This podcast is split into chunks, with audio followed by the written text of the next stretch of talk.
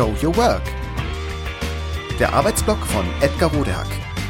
Organisationsberatung, Teamentwicklung, Business Coaching. Heute Systemtheorie Crashkurs. Erstens. Was ist ein System?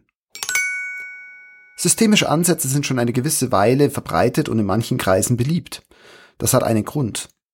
Eine Welt, die immer komplexer zu werden scheint. In letzter Zeit bin ich oft auf das Thema angesprochen worden. Da ist mir erst wieder aufgefallen, wie wichtig auch für mich und meine Arbeit systemtheoretisches Denken und systemische Ansätze sind. Gleichzeitig habe ich wieder gemerkt, dass Menschen sich sehr schwer tun, zu verstehen, was hinter Systemtheorie steckt. Und auch, wie praktisch es ist, wenn man ein paar grundsätzliche Aspekte darüber kennt. Alle, die versucht haben, die Großmeister der Systemtheorie zu lesen und auch zu verstehen, haben eine Ahnung davon, woran das liegen könnte. Denn das Thema ist wahnsinnig verkopft und sprachlich oft echt sehr verschwurbelt behandelt. Hier möchte ich jetzt also versuchen, in einer kleinen Serie ein sehr großes Thema mit den für mich aber wesentlichsten Punkten zu erklären. Das ist natürlich eine gute Chance, hier großartig zu scheitern, also auch ein sehr geeignetes Thema für diesen Blog. Challenge accepted. Um diese drei Punkte soll es insgesamt in dieser kleinen Serie gehen. Erstens also, was ist ein System? Das werden wir jetzt gleich behandeln. Wie funktionieren Systeme? Und drittens soll es dann darum gehen, warum das alles so relevant und hilfreich ist. Klären wir also hier erstmal zunächst, was ist ein System?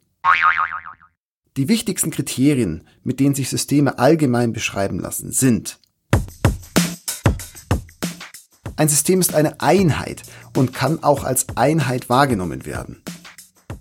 Ein System ist abgeschlossen, hat also so etwas wie eine begrenzende Hülle, die von innen und von außen auch wahrnehmbar und zu sehen ist.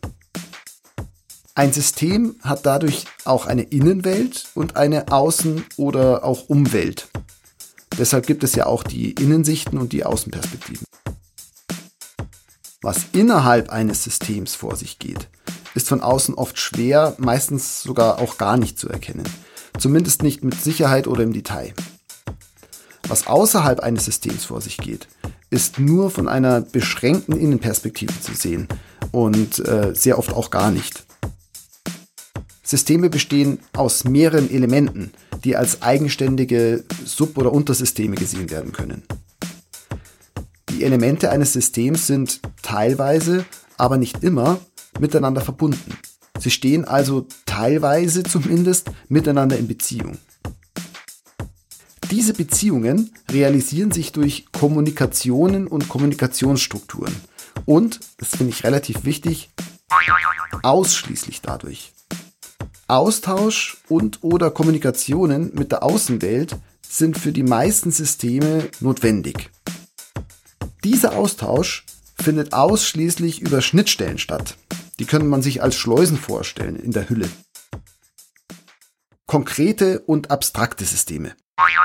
Hilfreich ist die Unterscheidung in konkrete und abstrakte Systeme, auch wenn möglich ist, quasi alle Systeme sowohl konkret als auch abstrakt zu sehen, sozusagen als Idee oder Gedankenkonstrukt. Konkrete Systeme sind Dinge, die man begreifen kann. Tatsächlich im Sinne von begreifen. Also zum Beispiel Maschinen oder Lebewesen. Abstrakte Systeme sind Phänomene, die wir nicht begreifen können. Also im Sinne von begreifen, also die nicht greifbar sind, sondern in unseren Vernunfts-, Vorstellungs- oder Gefühlswelten liegen.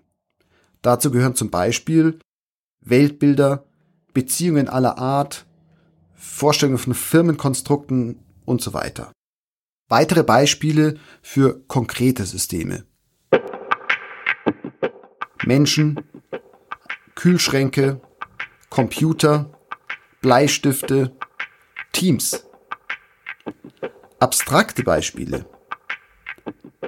Sprache, Konflikte, Weltbilder, Firmen, Teams, Utopien, Tagträume, Wünsche. So, das war es jetzt erstmal. Zum Verdauen ein bisschen was zum Nachdenken. Was sind nochmal die wichtigsten Kriterien für ein System? Welche Beispiele für konkrete und abstrakte Systeme fallen mir ein? Was sind Beispiele für Systemgrenzen? Wie lassen sie sich allgemein und konkret beschreiben? Was sind Beispiele für Schnittstellen? Was braucht es, damit sie gut funktionieren?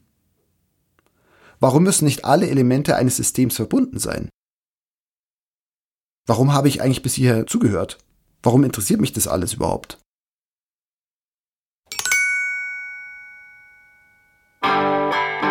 Das war Show Your Work.